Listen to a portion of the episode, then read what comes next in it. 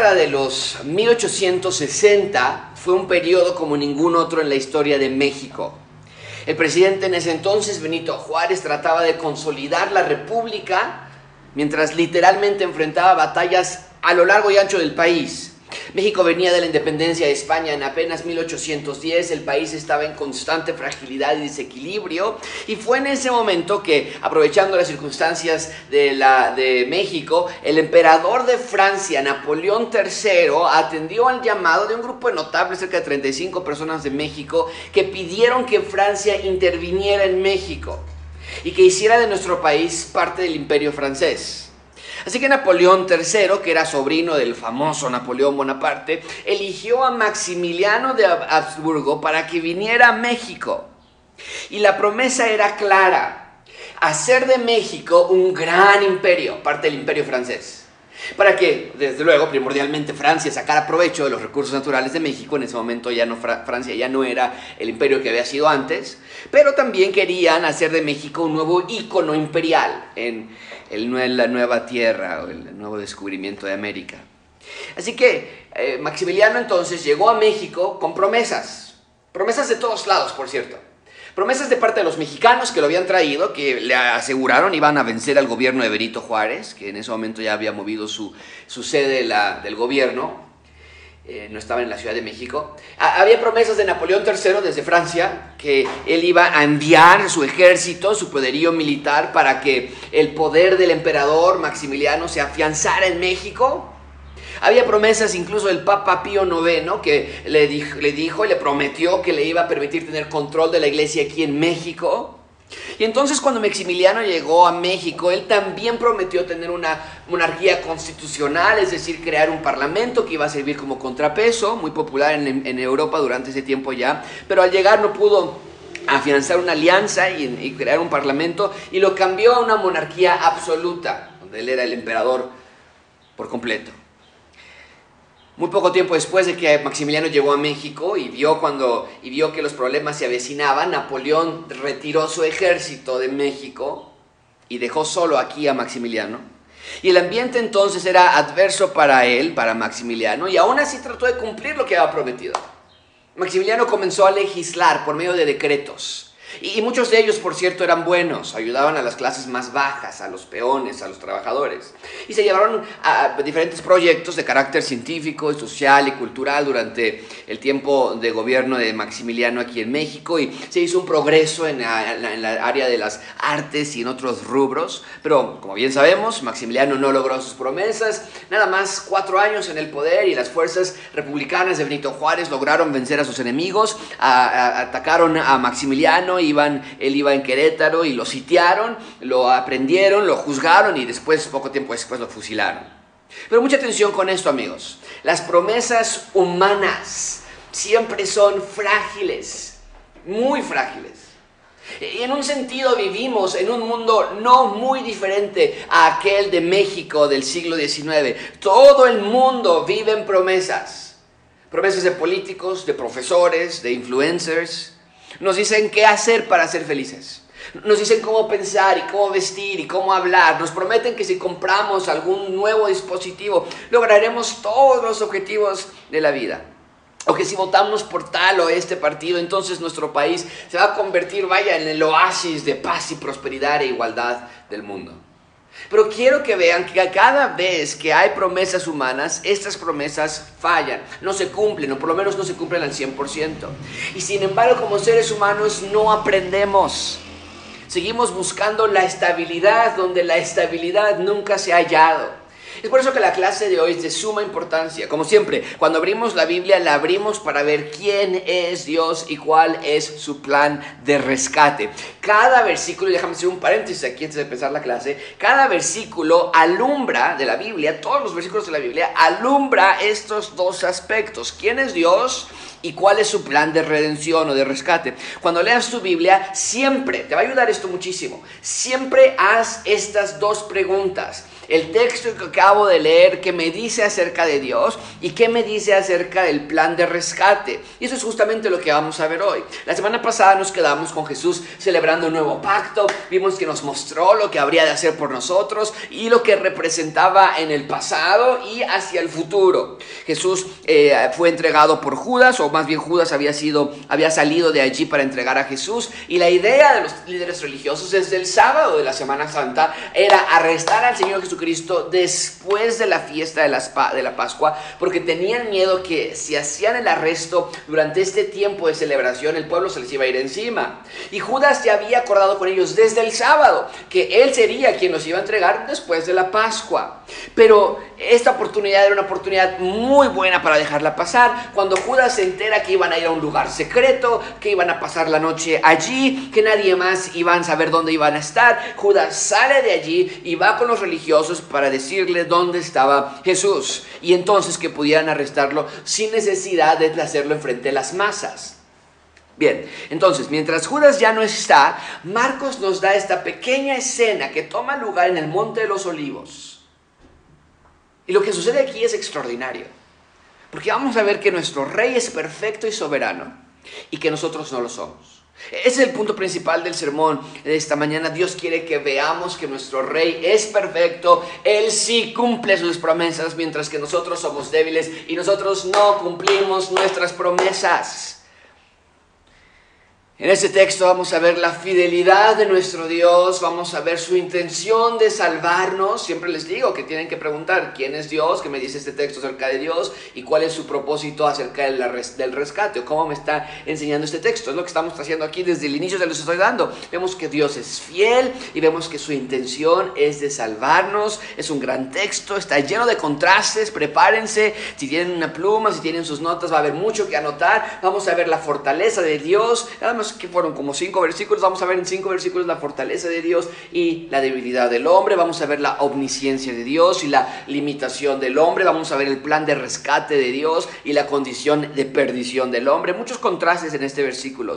Así que vamos a comenzar con nuestro material esta mañana. Nada más vamos a ver dos puntos hoy, eh, dos puntos hoy, porque son pocos versículos, la promesa del rey y la promesa de los ciudadanos del rey. El contraste está ahí más que claro. En primer lugar, vean conmigo la promesa del rey. ¿Listos? La promesa del rey. Dice la palabra de Dios, versículo 26. Cuando vieron cantado el himno, salieron al monte de los olivos. Tenemos que detenernos allí. Mucha atención con esto, es muy emocionante. Siempre les he dicho yo que la Biblia no es un libro de historias aisladas una con la otra, no.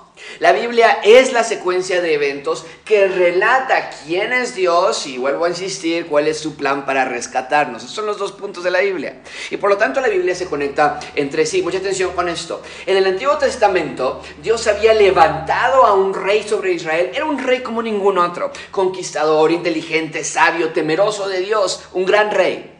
De hecho la Biblia nos dice que este rey tenía un corazón conforme al corazón de Dios. Estoy hablando del rey David. Un gran rey, pero un rey humano, después de todo. Y en el Antiguo Testamento encontramos todas sus fallas, todos los pecados del rey David. Vemos que el rey David, aun cuando era tan sabio y tan inteligente y conforme al corazón de Dios, simplemente era la sombra de un rey que habría de venir en un futuro parecido a él, pero infinitamente mejor que David.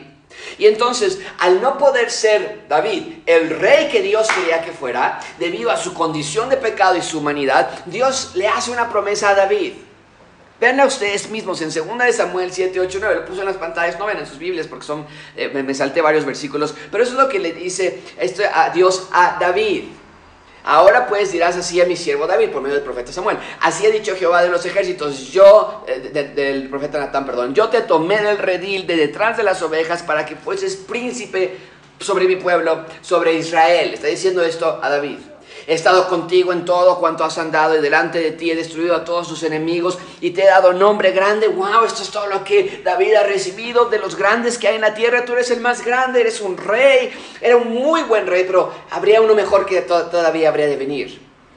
Versículo 12, cuando tus días sean cumplidos, es decir, cuando mueras y duermas con tus padres, es decir, te pongan en la tumba, yo levantaré después de ti a uno de tu descendencia, el cual procederá de tus entrañas, y afirmaré su reino. Él edificará casa a mi nombre y yo afirmaré para siempre el trono de su reino y será afirmada su casa y tu reino para siempre. Esta confirmación constante. No es, no es una monarquía cualquiera. Delante de tu rostro y tu trono será establecido, será estable eternamente. Ahí tenemos entonces la promesa que Dios había dado a David acerca de que vendría a reinar uno, de la descendencia de David vendría a reinar uno que iba a reinar eternamente. Y lo que quiero que vean es que Dios sí cumple sus promesas. Y es hermoso, porque es como si Dios aquí, mucha atención con esto, estuviera dando un reset. O bien es como un recomenzar de la historia de la humanidad. ¿A qué me refiero con esto? Mucha atención con esto. Durante el reinado de David, el rey que tendría que haber sido el rey de Israel, que trajera la imagen de Dios a la tierra, no pudo. Y David se metió con Betsabé, mató, mintió, fue un mal padre, terrible, terrible persona. Él no pudo ser el rey, pero de esa persona, de este David, tendría que haber sido el rey, pero él no pudo hacerlo. Y entonces, durante el reinado de David, uno de sus hijos se rebeló contra David y llevó a cabo una guerra civil en contra de su propio padre. Y su hijo Absalón provocó una conspiración contra el rey David. Y David salió de Jerusalén despojado de su trono, su propio hijo le quitó su trono. Y adivina cuál fue la ruta de salida del rey David. Años antes de Jesús, cuando David sale eh, traicionado, sin trono, su propio hijo lo traicionó, él toma una ruta, léelo tú mismo en 2 Samuel 15:30. David subió la cuesta de los olivos y, la subió llorando, llevando la cabeza cubierta y los pies descalzos. ¿Te imaginas cómo habrán quedado sus pies a subir una montaña sin, sin eh, calzado? Dice, también todo el pueblo que tenía consigo cubrió cada uno su cabeza e iban llorando mientras subían. La semana pasada, eh, no, creo que es la próxima clase, ¿verdad? Que vamos a ver cómo el Señor Jesucristo dice que está llorando y está angustiado hasta la muerte, nos dice el texto.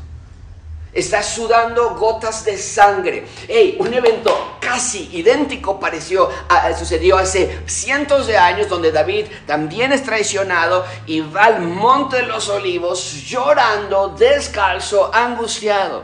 Entonces quiero que vean estas similitudes entre Jesús y el rey David. Vemos el rey David apuntándonos hacia Jesús. Vean la columna del rey David. El rey David fue un hombre conforme al corazón de Dios. El rey Jesús también era un hombre conforme al corazón de Dios. El rey David era humilde al inicio, era un pastor de ovejas. El Señor Jesucristo también tuvo un inicio humilde. El rey David fue traicionado por su más cercano, era su propio hijo. El Señor Jesucristo también fue traicionado por su más cercano, el discípulo Judas. El rey David tomó refugio en el monte de los olivos al ser traicionado y Jesús también tomó refugio en el monte de los olivos al ser traicionado. Y el rey David, después de esa traición con Absalón, regresó por su trono a Jerusalén. Y el rey Jesús, después de esa traición, también regresó a su trono en la ascensión en, en Jerusalén. Entonces, mucha atención con esto, amigos. En la vida de Jesús, vemos, nos recuerda la vida que había sucedido cientos años antes en la vida de David. Pero lo que no vimos cumplido en la vida de David, lo vemos cumplido en la vida de Jesús. Esto es increíble. En otras palabras, es como si la película se estuviera repitiendo. Pero esta vez, a diferencia de Abraham, de Jacob, de Moisés, de Israel o de bien de David, esta vez la vida de Jesús cumpliría todas las promesas que los humanos no habían podido recibir precisamente porque eran humanos. Necesitábamos de un hermano perfecto. Es por eso que Dios se hizo como nosotros. ¡Wow! Todo esto por el versículo 26 porque salieron en un en un comentario que parecería trivial al Monte de los Olivos. No, no es trivial, está reiniciando la historia otra vez con lo que el rey David había hecho anteriormente. Pero bueno, entonces, ya cenaron esa noche. El Cordero de Dios que quita el pecado del mundo les acaba de explicar, la semana pasada lo vimos, este es mi, cop, este es mi cuerpo, este es mi sangre. Y ahora, como para volver a pisar las huellas que David había dejado hace cientos de años, Jesús va hacia el Monte de los Olivos. ¿Qué pasa allí? Vean lo que Jesús le revela a sus seguidores, versículo 27. Entonces, ya en el Monte de los Olivos les dijo, hey, todos os escandalizaréis de mí esta noche. Porque escrito está, heriré al pastor y las ovejas serán dispersadas. ¡Wow! Jesús sabe que en unas cuantas horas todos lo iban a abandonar, dejarlo, traicionarlo. Ahora, eh, marca esto o memorízatelo tú. No iba a ser una traición como la que Judas hizo. Mucha atención con esto. La traición de Judas iba de la mano con incredulidad. La traición que los discípulos están a punto de hacer iba de la mano con su humanidad. Jesús Judas traicionó a Jesús simplemente porque no creyó en, en Jesús, en el Mesías. Los discípulos traicionaron a Jesús también pero no porque no creían, sino porque cayeron en un shock humano, se espantaron y, no vieron lo que realmente estaba sucediendo en la soberanía de Dios. Pero el punto es este, que Jesús les anuncia su debilidad, Jesús les anuncia su triste realidad y Jesús confirma que la fuerza de los discípulos es más frágil de lo que piensan. Y Jesús afirma que las buenas intenciones no son suficientes para vencer. Y por cierto, nos dice aquí el texto que esto estaba profetizado, porque dice, escrito está. ¿A qué, profecía se está haciendo referencia? A Zacarías 13:7. Años antes ya habían profetizado esto, que se iba a levantar o espada contra el pastor y contra el hombre compañero mío, dice Jehová de los ejércitos, y nota que es Dios haciendo esto mismo. Él levanta su propia espada contra mi compañero, contra mi imagen y voy a herir al pastor y serán dispersadas las ovejas y los haré volver y haré volver mi mano contra los pequeñitos. Amigos, quiero que vean esta realidad. Los discípulos estaban en una batalla de proporciones cósmicas. Las fuerzas del mal, mucha atención con esto, las fuerzas del mal estaban en total unión para matar al Hijo de Dios. Y la Biblia nos dice que Satanás se había metido en Judas para llevar a cabo este diabólico plan. Y vemos a los discípulos totalmente ingenuos a lo que está por pasar. Escucha tú mismo lo que Jesús le dijo a Pedro. Marcos no nos da este detalle, pero Lucas sí nos dice, Simón, Simón, he aquí, Satanás les, me pidió para zarandearte como a trigo. Amigos, estas eran fuerzas malévolas, demoníacas, obscuras, y los discípulos no lo sabían. Sus corazones estaban muy distantes de la realidad, pero Jesús sí lo sabía y se los dice abiertamente, hey chicos, vengan juntos y les tengo una gran noticia que les voy a dar. Todos ustedes me van a fallar, todos ustedes no van a poder, todos ustedes no lo van a lograr. Wow, vamos a decir, Jesús, este, qué manera de levantar los ánimos a tus discípulos. Pero era verdad. Y ese es el punto de toda la historia de la Biblia, que el ser humano es débil, nosotros somos frágiles, nos rompemos fácilmente. Decimos, ya no voy a pecar, ya no voy a pecar, te digo un mensaje, ¿quieres ir a la fiesta? Sí, ¿dónde nos vamos a ver? Ahora, esto no tendría que haber sido sorpresa para nadie.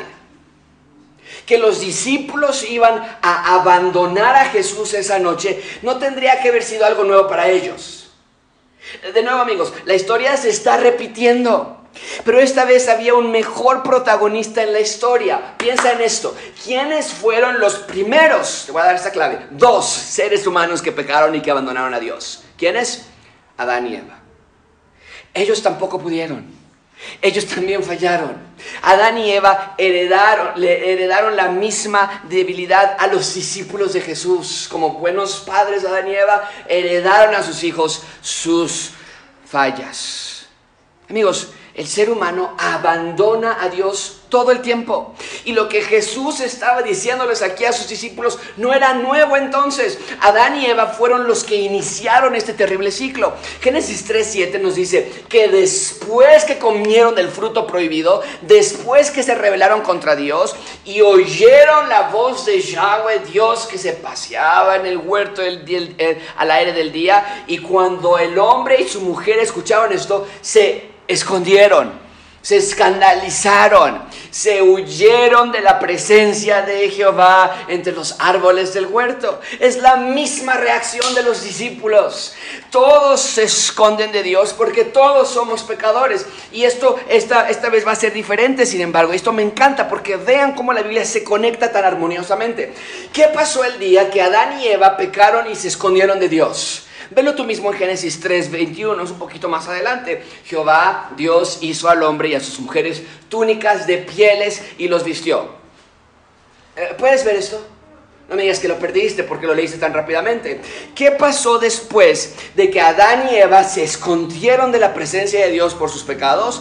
La Biblia nos dice que les dio sus consecuencias a cada uno, a la mujer, al hombre, a la serpiente. Ok, sí, pero también nos dice, y esto a veces lo saltamos muy rápidamente, que ese día Dios tomó animales y los sacrificó, los mató para que Adán y Eva se pudieran vestir de la inocencia de estos animales. ¡Wow! ¿Recuerdas qué nos enseñó la semana pasada el Señor Jesucristo? Que Él es el Cordero que iba a dar su cuerpo y su sangre para que también nosotros nos vistamos de su inocencia. ¿Ves cómo la historia se está repitiendo? De nuevo estamos regresando a Génesis, pero esta vez todo se va a restaurar. Jesús es mejor que Adán porque Adán pecó, Jesús no lo hizo. Pero mucha atención con esto también, y esto no lo mencionan la mayoría de las veces, Jesús es mejor que ese primer sacrificio con el que Dios vistió a Adán a Eva. ¿Por qué? Piensa, piensa un minuto. ¿Qué pasó con los cuerpos? Ya que les quitó sus pieles Dios y quedaron allí los cadáveres, muertos, sin vida. ¿Qué pasó con esos cadáveres cuando Dios les quitó sus pieles y se las puso a Adán a Eva? ¿Qué pasó con esos cuerpos? ¿Qué pasó con esos cadáveres? Nada. Se quedaron allí. Se descompusieron. Se echaron a perder. Perecieron. Pero de nuevo, insisto, este es un recomenzar de la historia. Esta vez el cuerpo del sacrificio de Dios no se iba a quedar allí para siempre. Vean lo que Jesús les dice a sus discípulos inmediatamente después que les dice, van a caer, van a escandalizarse, van a fallarme, van a traicionarme. ¿Qué les dice después? Vean conmigo versículo 28. Pero después que yo haya resucitado, iré delante de vosotros a Galilea. ¡Wow! Jesús es el mejor David. Lo estamos viendo en este texto. Está pasando las mismas huellas que dejó David hace años. Jesús es el mejor Adán, pero también es el mejor sacrificio. El sacrificio que Dios juzgó para vestir a Adán y a Eva de sus pecados quedó allí, muerto, sepultado. Pero nuestro sacrificio no tendría el mismo destino. Jesús afirma, voy a resucitar y voy a ir delante de ustedes a Galilea como el rey, como el líder, como el general cinco estrellas. Amigos, no pierdan de vista estos versículos. Jesús les está diciendo, hey, ustedes van a fallarme como cada ser humano que ha existido desde Adán y Eva, pero yo no les voy a fallar. Yo me voy a dar por ustedes, los voy a rescatar y aun cuando todos ustedes me abandonen, me van a ver otra vez y su rescate habrá quedado finiquitado, su redención habrá sido comprada y los voy a ver otra vez. Voy a ir delante de ustedes, sigan mis pasos, sigan mi ejemplo, sigan mi reinado. Yo soy el único camino al Padre, yo soy la vida, la verdad y la resurrección. No hay más, solamente Jesús, el Rey de Reyes y Señor de Señores. Y con nosotros es igual, amigos. Nosotros fallamos todo el tiempo. Nosotros lo abandonamos y nos espantamos y nos escandalizamos y huimos y nos escondemos en su presencia todo el tiempo. Pero esa es la parte crucial de la, de la historia de las escrituras, amigos. La Biblia no se trata de ti. La Biblia no se trata de tus logros o de tu esfuerzo. La Biblia se trata del rey, de su plan, de su rescate, de su logro y de su reino. Ahora, ¿dónde cabes tú en esta parte de la Biblia? Tú te sometes a este rey. Tú sigues a este rey.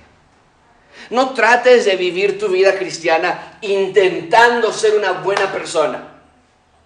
Luchando tú solo por dejar la pornografía o la mentira o el enojo o la lujuria. No pases tu vida tratando de ser la persona que nunca serás. Es hora de que quites el enfoque de la Biblia que has puesto en ti y que veas que la Biblia se trata de que precisamente tú no puedes solo. En tus propias fuerzas vas a caer vez tras vez y te vas a frustrar. ¿Y sabes qué es lo único que va a pasar? Y eso sucede con todos, la mayoría de los jóvenes que dejan el Evangelio, dicen, ya no quiero esto porque no puedo, no puedo, no puedo dejarlo. Las esposas se divorcian, los esposos se divorcian. No puedo. Y estás en lo correcto. Y nunca podrás. Pero estoy aquí esta mañana para recordarte lo que Jesús enseñó. Ustedes lo único que pueden hacer es fallarme, pero yo nunca les voy a fallar a ustedes. Él sí resucitó de la muerte, Él sí nos dio vida cuando estábamos muertos, Él sí cumple sus promesas, ustedes no. Ya no hagas estas oraciones. Son algunos ejemplos, cosas similares tal vez, no son las mismas palabras que tú ocupes, pero son cosas que a veces hacemos. Decimos esto, Dios, ahora sí te prometo que no te fallaré. Dios, ahora sí te prometo, este año va a ser diferente. Dios, ahora sí te prometo, quiero cambiar. Estas oraciones, amigos, no sirven. No sirven para nada.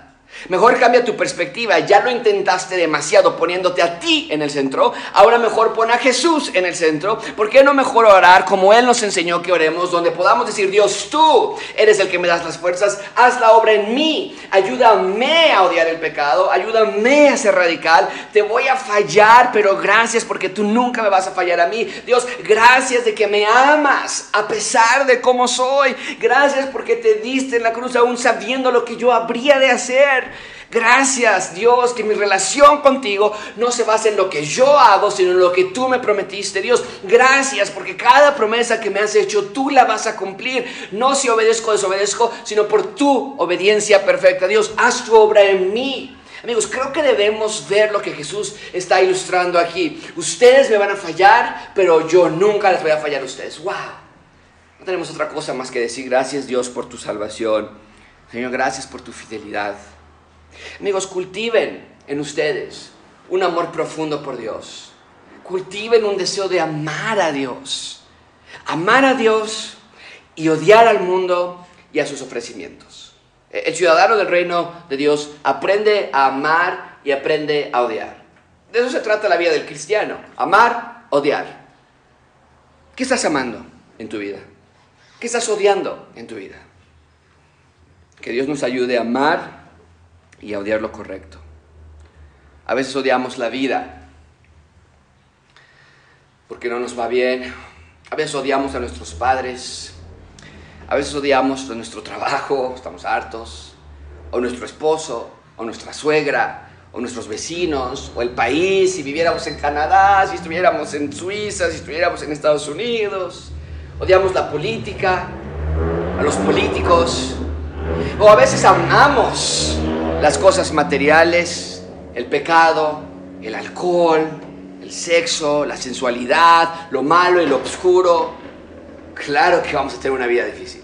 Y después la vas a meter ahí, Señor, ayúdame porque ahora sí ya quiero cambiar. Por supuesto que no va a funcionar. Amigos, ¿qué amas y qué odias? Gracias abundante. Den gracias a Dios por la resurrección de Jesús y lo vamos a ver más adelante a detalle, pero quiero que entiendan lo que Jesús está haciendo aquí. Lo puse de esta manera para que tal vez lo puedan captar mucho mejor. Jesús está poniendo los fracasos humanos al ladito de la victoria del rey y la victoria del rey ahoga los fracasos humanos. Eso es increíble. Estoy diciendo, ustedes me van a fallar, yo voy a resucitar. ¡Wow! Ustedes se van a dejar, yo los voy a guiar. Ustedes se van a escandalizar de mí, nos vemos en Galilea, ahí los espero. Ahora, eh, no está ahogando el fracaso de todos los seres humanos, solamente de aquellos que se arrepienten de sus pecados, desde luego. Pero el punto no deja de ser fascinante. Su victoria no se compara con nuestros fracasos. Ustedes me van a fallar, pero yo no les voy a fallar a ustedes. Bien, ahí tenemos entonces la promesa del rey. ¿Qué prometió? Bueno, prometió dos cosas, ¿no es cierto? Primero ustedes van a fallar. Es una promesa muy triste, pero es la verdad.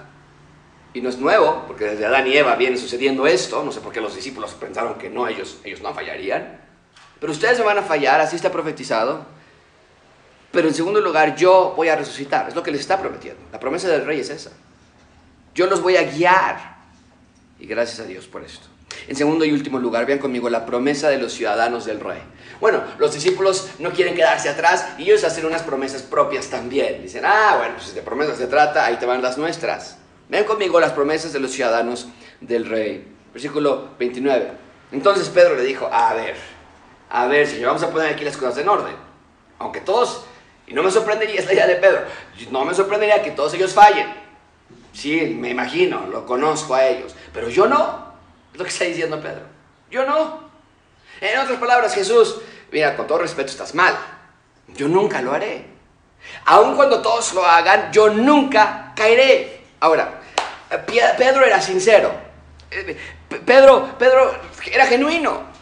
No quería abandonar a su maestro. Pero Pedro estaba pensando de guerra. Aquí lo está diciendo, eh, y ahorita va a decir que él está dispuesto hasta morir, pero Jesús no está hablando de muerte, le está diciendo, ustedes lo van a abandonar. Pero Pedro pensaba de guerra. Recuerden, los discípulos tenían en mente un reino político. Y lo que está diciendo Pedro es, si va a haber guerra para derrocar a Roma y tú crees que yo te voy a dejar cuando empiece la guerra, estás equivocado, cuenta conmigo. Esa es la idea de Pedro. Él no está hablando de lealtad, él no está hablando de perdón de pecados. Pedro dice, si para llegar al trono de Roma tengo que dar mi vida, yo lo que cuente conmigo. Pero era un interés propio, era un interés eh, político, militar. Pero lo que no tiene la idea Pedro es que esta guerra no es contra carne y sangre. No es contra humanos, se los acabo de mostrar hace un minuto. Jesús le dijo, Satanás me pidió que te zarandee como te digo. Pedro no entiende que esta guerra es contra Satanás y contra su séquito. Amigos, Pedro piensa humanamente y humanamente quiere vencer. Pero nuestra guerra es espiritual. Y así como Pedro, muchas veces tú y yo hacemos lo mismo. Ya voy a portar bien este año. No, ya, ya voy a portarme bien. Eh, voy a empezar a leer mi Biblia. Ya voy a leer mi Biblia ya voy a la iglesia. O en ese caso, ya voy a aprender YouTube temprano y Facebook también temprano. Porque no falta que empecemos, ah, lo vemos al ratito, lo vemos después. No es igual hay aquí un comercial, no es igual. Tienen que verlo en vivo, está mucho más padre. Pero sí somos nosotros. Ya voy a dejar esto, no, ya, ya el cigarro, el alcohol, este, ya, ya lo voy a dejar. Y qué bueno que tengas buenas intenciones, pero déjame decirte, no vas a poder. Eres muy débil, eres muy frágil. Nuestra batalla no es carnal, es espiritual. Si quieres vencer, eh, realmente vencer, entonces date por completo al rey que verdaderamente ya venció por ti. Sigue a Jesús, enfócate en eso. ¿Qué es lo que debes de pensar tú? ¿Qué quiere Dios que piense yo? Deja tu pecado del teléfono y de la adicción y de la pornografía y de la mentira y del enojo y la amargura. Déjalos un lado por un segundo y quiero que hagas estas preguntas. ¿Qué quiere Dios que piense yo? ¿Cómo Dios quiere que viva yo? ¿Qué prioridades quiere Dios en mi vida? ¿Qué ídolos quiere Dios que ya saque de mi casa? ¿Cómo quiere Dios que ocupe mi tiempo? ¿Quiere Dios que lea mi Biblia? ¿Cada cuándo Dios quiere que confiese mi pecado? ¿Cómo debo leer mi Biblia según Dios? ¿Qué dice Dios acerca de mi cuerpo? Siempre es Dios, Dios, Dios. ¿Qué es lo que Él quiere? ¿Qué es lo que Él piensa? ¿Qué es lo que Él dice? ¿Qué piensa Dios acerca de mi matrimonio? ¿Qué piensa Dios acerca de mi corazón? ¿Qué piensa Dios acerca de lo que veo en la televisión o en mi celular? ¿Qué piensa Dios acerca de mis últimas decisiones? Amigos, es al rey. A veces nos enfocamos nada más en un pecado. Ya quiero dejar de enojarme, ya no quiero mentir, ya no quiero hacer esto o aquello. Y queremos que Dios nos cambie sin que tengamos que seguirle. Amigos, Jesús no es un nutriólogo. Un nutriólogo te dice qué comer, cuándo, cuánto, dónde y a qué hora. Y te da una dieta, te da ideas, te da opciones, te da planes, te da tiempos, ¿no? La pregunta es, oiga doctor, y sí, no, yo sé que es disciplina, pero ¿como cuánto tiempo cree? ¿No?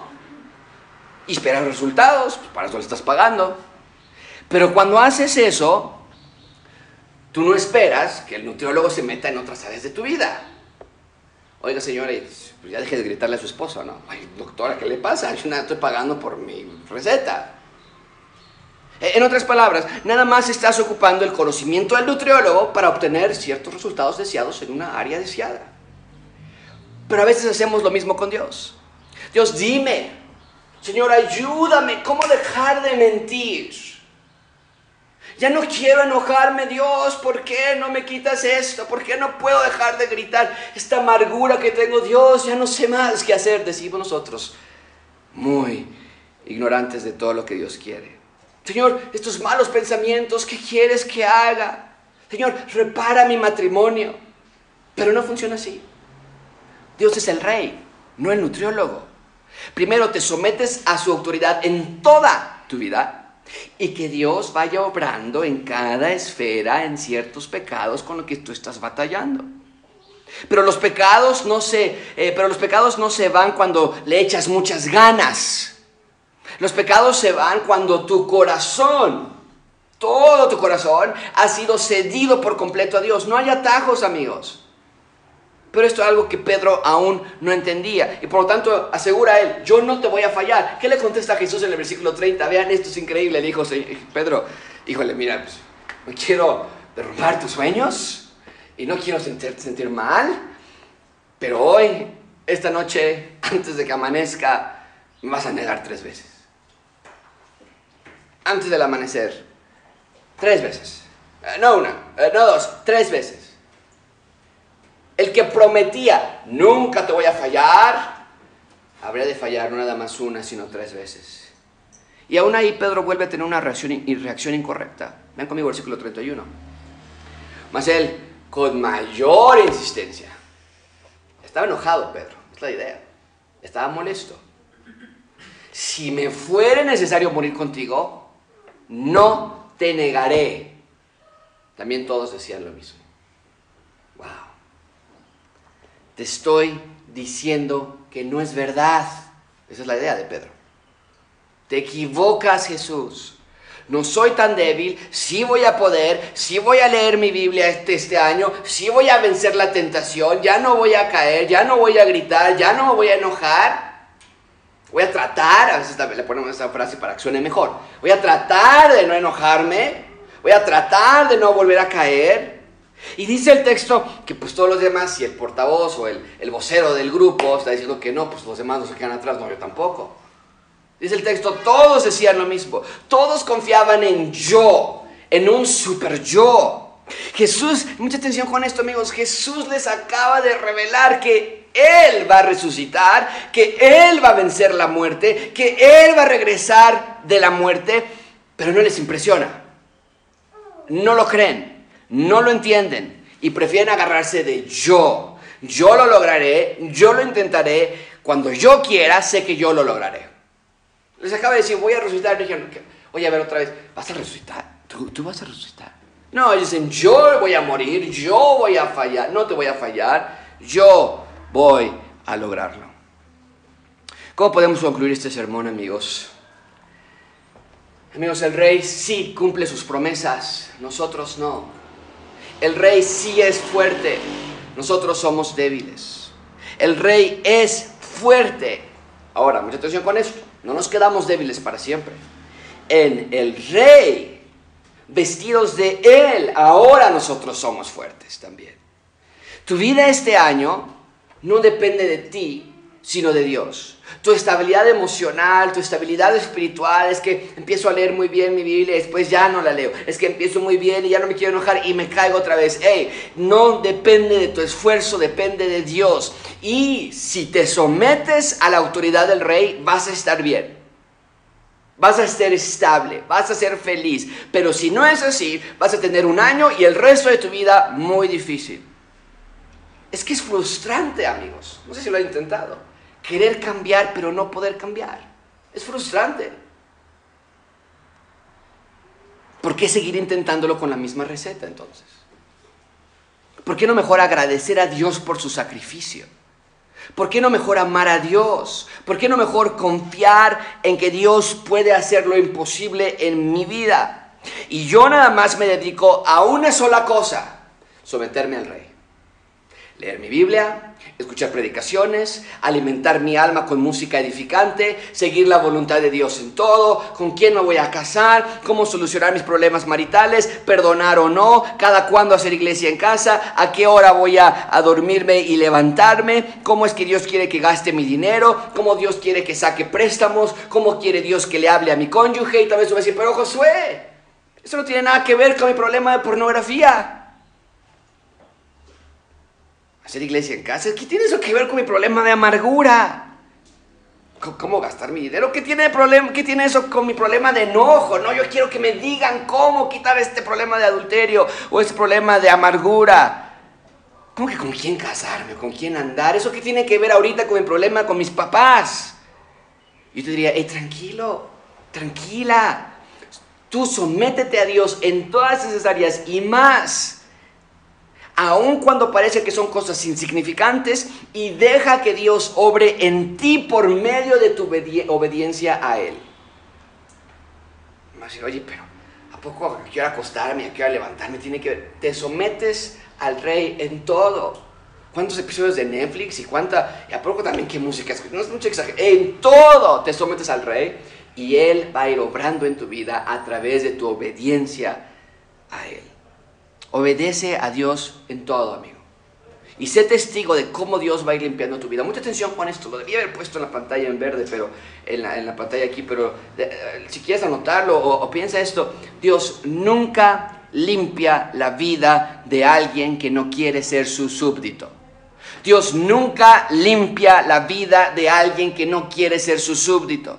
De nuevo, Dios no es un terapeuta, Él no es un arquitecto, Él no es un doctor que le pagas para hacer un cierto servicio. No amigos, Dios quiere todo de ti. Dios es el rey de todo. ¿Por qué te atreverías a pedirle al rey que te ayude con tu enojo, pero no vas a permitir que se meta en cómo administras tu tiempo? No tiene sentido. ¿Cómo te vas a atrever a decirle al rey que te ayude a ya no gritarle a tus papás, o a ya no ver pornografía, o ya no mentir, o ya no gritarle a tus hijos, pero no le vas a permitir que se meta el rey en qué tienes en tu teléfono o cada cuando lees la Biblia? No tiene sentido. No, no tiene sentido alguno. No, Dios quiere todo de ti. Todo. Sin reservas. Y cuando hagas eso, cuando te des por completo a Dios en todos esos aspectos minúsculos para nosotros, insignificantes, triviales. Ay, pues qué padre, vamos a desvelarnos, ¿no? Y así nos desvelamos hasta las 3 de la mañana, y nos despertamos mañana a las 11 de la mañana, y así en flojerita, todo rico, ¿no? Cuando, y vaya, no es que esté mal hacerlo de vez en cuando, ¿verdad? Pero sí, no leemos la Biblia y no predicamos y no escuchas predicaciones y no escuchas música edificante y estás teniendo esa clase de vida, ¿de dónde crees que el rey nos va a ayudar? Cuando tú te das sin reservas a Dios, cuando te des por completo a Dios, puedes descansar. Aún ahí, mucha atención con lo que voy a decir, en que tú le seguirás fallando, pero que Él nunca te fallará a ti. Y es lo que vamos a ver en los discípulos. Sí, sí, sí, Pedro falló y los discípulos, pero sus vidas cambiaron. Se dieron en, dónde ir a predicar, cómo predicar, gentiles también, qué vamos a comer, eh, cómo, todo al rey. Y sus vidas se fueron transformadas. Antes de eso vemos aquí a esos discípulos tratando de hacerle sus propias fuerzas y haciendo promesas inválidas, absurdas. Es hora de que nosotros nos sometamos al rey. Señor, te damos gracias por esta mañana, por este texto, en que tú tan claramente nos demuestres cómo eres el mejor Adán, cómo eres el mejor David, cómo eres el mejor sacrificio. Estamos viendo el reiniciar de la historia, de nuevo, seres humanos, de nuevo en un jardín, en el jardín del Getsemaní, de nuevo seres humanos cayendo, de nuevo un sacrificio por ser dado, pero esta vez, toda esta historia se está repitiendo, esta vez va a ser diferente. Porque ese sacrificio va a dar vida, va a resucitar y va a transformar nuestros corazones. Ahora tú exiges de tus ciudadanos que se sometan a ti. Ayúdanos, Señor. No, no está mal que evidentemente queramos dejar de gritar o dejar de enojarnos o leer la Biblia ahora sí ya todos los días pero no podemos acercarnos a esos deseos e ignorar cómo gasto mi tiempo, qué veo en la televisión, cada cuando leo mi Biblia, cómo le hablo a mi esposa, cómo le hablo a mis papás, qué tengo en mi mente, cuál es mi sueño más sagrado, más preciado. Esas cosas que, que no cuentan, que pretendemos pedirte ayuda en un área y dejar las otras al aire. Señor, tú quieres todo. Y desde qué hora nos levantamos y qué hacemos con nuestros hijos, qué hacemos en nuestras casas, cómo gastamos estos minutos que ni siquiera son nuestros, todo eso entra bajo el reinado del rey. ayúdanos a someternos. Y no mágicamente, pero sí por medio del Espíritu Santo, cuando nos sometamos a ti en todas esas áreas. Ahora sí, tú vas a ir limpiando el enojo, la mentira, la amargura, todo lo demás. Pero no nace de verte como un genio de la lámpara maravillosa, como un empleado que vamos a contratar para que nos ayude, sino nos vamos a someter al Rey en todo. En nombre de Cristo Jesús te pedimos esto. Amén.